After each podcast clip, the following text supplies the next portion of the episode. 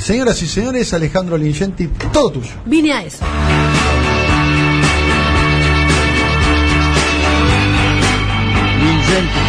la estás rompiendo. Bueno, muy bien. Eh, no sé si sabían, pero este tema iba a ser un tema instrumental. Eh, en algún momento de Bowie dio con la letra de la canción y hoy Berlín la está reconociendo como el himno de la ciudad en los años del muro y la Guerra Fría. Ahora voy a contarles por qué. Se publicó en 1977, no superó el número 24 en las listas de éxitos británicas, un número exiguo para un artista como Bowie. En las de Estados Unidos ni siquiera apareció, o sea, es un tema que no, no ranqueó bien. ¿eh? Estaba escondida la canción en un disco que es una especie de banquete de pop díscolo y de paisajes sonoros minimalistas, como Heroes, un disco que cuando lo escuchás completo es un disco arduo. A mí me encanta el disco, pero en el que hubo mucha influencia de Brian Eno, que en ese momento estaba trabajando sobre la música ambient. Bueno, Bowie entregó en ese, en ese disco una canción tan épica como romántica que 40 años después de su lanzamiento, hoy las Biblias musicales en New Musical Express, Mojo Magazine, Pitchfork, Uncut, todos los lugares importantes de la crítica, entre muchas comillas más seria, consideran una de las mejores canciones de la historia. Bueno, Heroes es el tercer tema del disco homónimo. Eh, recordemos que en ese momento Bowie se había mudado a Berlín. Ahí, lo dijimos muchas veces esto, pero lo volvemos a decir, hizo parte de lo que se considera lo mejor de su obra, desde mi punto de vista lo mejor de su obra, Low, Lodger y Heroes, la famosa trilogía berlinesa, son tres discos vinculados a esa ciudad. Bowie se mudó a la ciudad alemana entre el 76 y el 78, básicamente para desintoxicarse de su adicción a la cocaína y de su vida frenética de rockstar y de autodestrucción en Los Ángeles, que es un lugar donde la gente se va bastante a autodestruir. Bueno, eligió, esta es la gran paradoja. Dice, dice Morrison que sí. Sí, entre otros. Eligió como compañero de piso. Vos te vas a desintoxicar y elegís como compañero de piso. Piso sería de departamento. De departamento. Hay, hay hip hop. No es para. Sí, que es, digo, si lo tengo que bueno, definir. Pero mira cómo está ahora la iguana. Si yo debería definir a Sí, además Berlín tampoco era un convento, ¿no? En ese momento. Además, porque- además, además, pero digo, si yo definiera a hip hop de, de esa época, diría que es una especie de politoxicómano. O sea.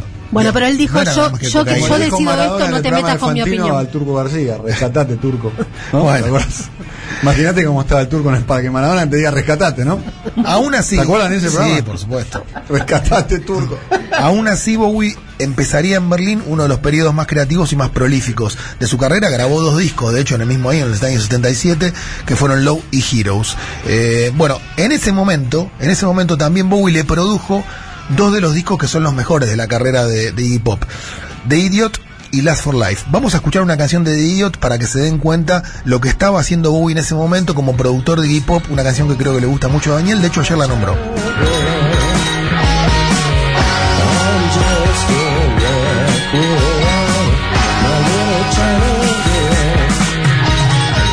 Para mí mucho mejor esta versión de Iggy Pop que la propia de Bowie. Esto es China Girl del álbum de Idiot. Pero esto lo grabó en Let's Dance, no, eh, Bowie, ¿no? Esto se grabó, sí, sí, pero esto es, forma parte originalmente de un antes de salir en Let's Dance, Ah. fue una canción que Bowie le legó a Iggy Pop para que Iggy Pop la incluya en un álbum de él. Bien. Y no solo eso, en este proceso, digamos, de, de salirse de yo, ya que estamos con el tema, lo que hizo Bowie es decir, che, voy a parar un poco con las giras que tienen que ver con mi carrera y voy a salir como tecladista de la banda de Iggy Pop. Y se fue de gira con Iggy Pop haciendo de tecladista. Ya Bowie era una figura consagrada. O sea, es Tra- una- Traje un pibe, dijo. mucha gente dice que Bowie estaba enamorado. poner a Messi de dos, ¿no? Mucha gente dice que estaba muy enamorado. Al mismo tiempo, al mismo tiempo, para hablar, porque tuvo mucho que ver la Ay, sexualidad. me muero por preguntar si Lou Reed participaba, porque eran ¿De medio ahí, sí, porque Bueno. eran un poquito, me encanta, ¿no? Así bien la cosa perversa, está buenísimo. Una de las razones por las cuales Bowie aterrizó en Berlín fue la admiración que tenía por un escritor llamado Christopher Isherwood.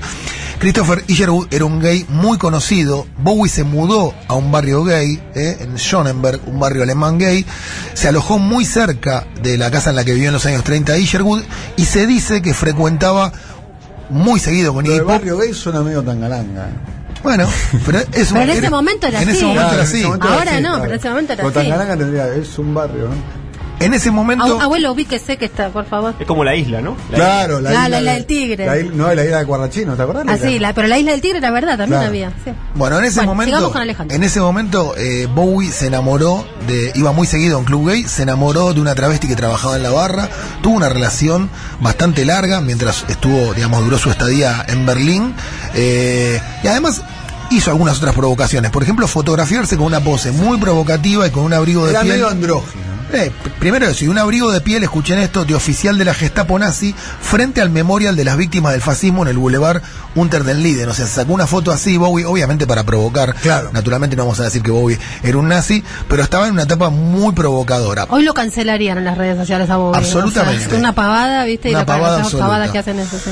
Se grabó en, lo- en el Hansa Studio. El Hansa Studio estaba muy cerquita del muro de Berlín. Eh, El disco Heroes.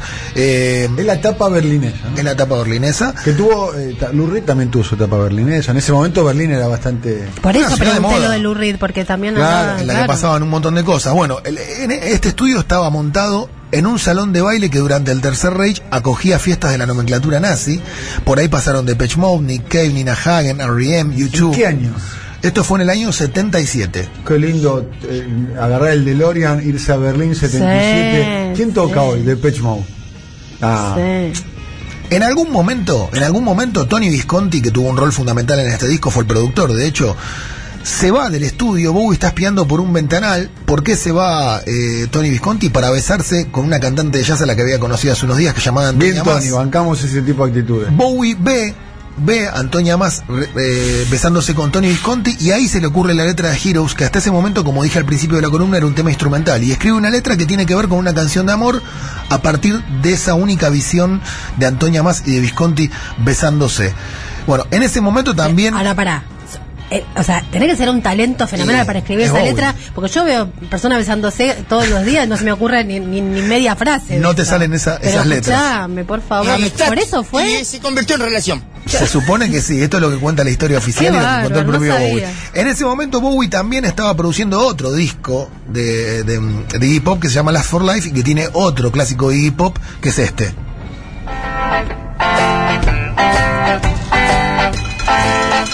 Y me animaría a decir uno de los mejores riffs de guitarra de la historia. ¿no? Y puedo decir que, que acá hay un mier cover para hacer el de, de, Bueno, del- el ¿cómo de se llama? Siouxsie. Es el de. Eh, Passenger.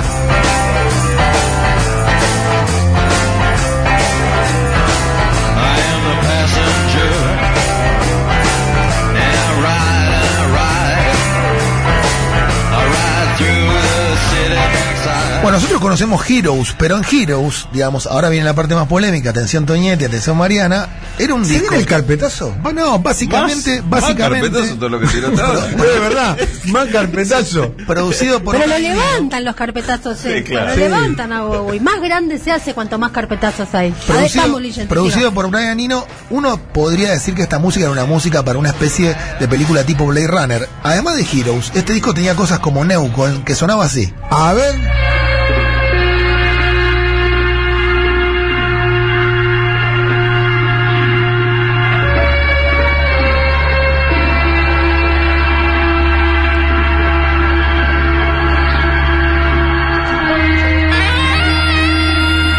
Música hecha con sintetizadores que tocaba obviamente Brian Eno, Robert Fripp en la guitarra, nada menos. Para mí, fantástica esta parte del disco también, diferente a Heroes, pero también lo que hace a, digamos, al disco como un disco completo, abierto, revolucionario, es que tenga estos pasajes también en un disco comercial, este tipo de cosas.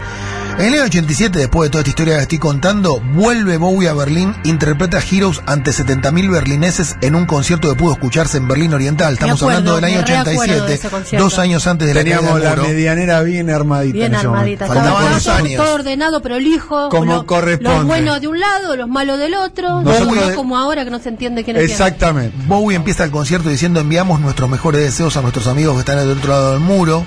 Esa noche la Stasi arresta junto con Mariana Moyano a numerosos jóvenes de la República Democrática Alemana y con Tonietti que se remolinaron en la frontera, se escucharon gritos de abajo con el muro, Tonietti y Moyano decían "Shh". Bueno, pero por ese concierto, por la experiencia berlinesa, la Cancillería alemana despidió a Bowie como un héroe.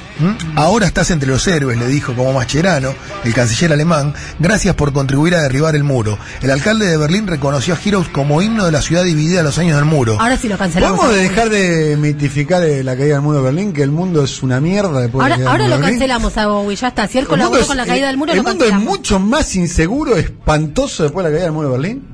Sí, totalmente. Banco, banco acá, totalmente. Mucho peor, te, te lo puedo probar. Más desigualdad, eh, eh, terrorismo. Yo digo una cosa, el único que puede sacar a Argentina de este caos se llama Carlos Saúl Menem. ¿Qué qué- cómo, ¿Cómo me pueden? eh? Y dicho esto, dicho esto, Heroes después se convirtió en una Cada especie día de que pasa se agiganta su figura. sí, Bueno, sí. para, estamos hablando de Bowie. Sí, se convirtió. Hablando- yo también estaba vos- hablando de Bowie. Vos ponés primera. Yo también estaba hablando de Bowie.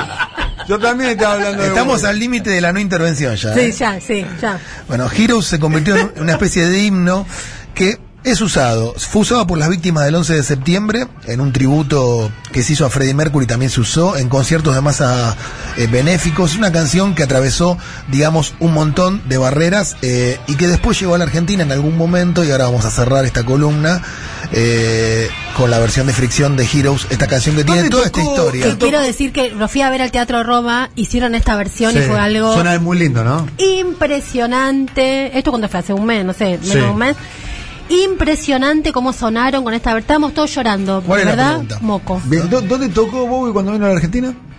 En el estadio de Ferro una vez. Gracias, no, no, to- no, no, no, no, pará, no, pará, no, la segunda. Termino el programa, termino la el programa. primera en River. Eh, ahora en el programa de, de, de, de, de Mac de Lupi, eh, podés desarrollar. Nos despedimos con Heroes de fricción.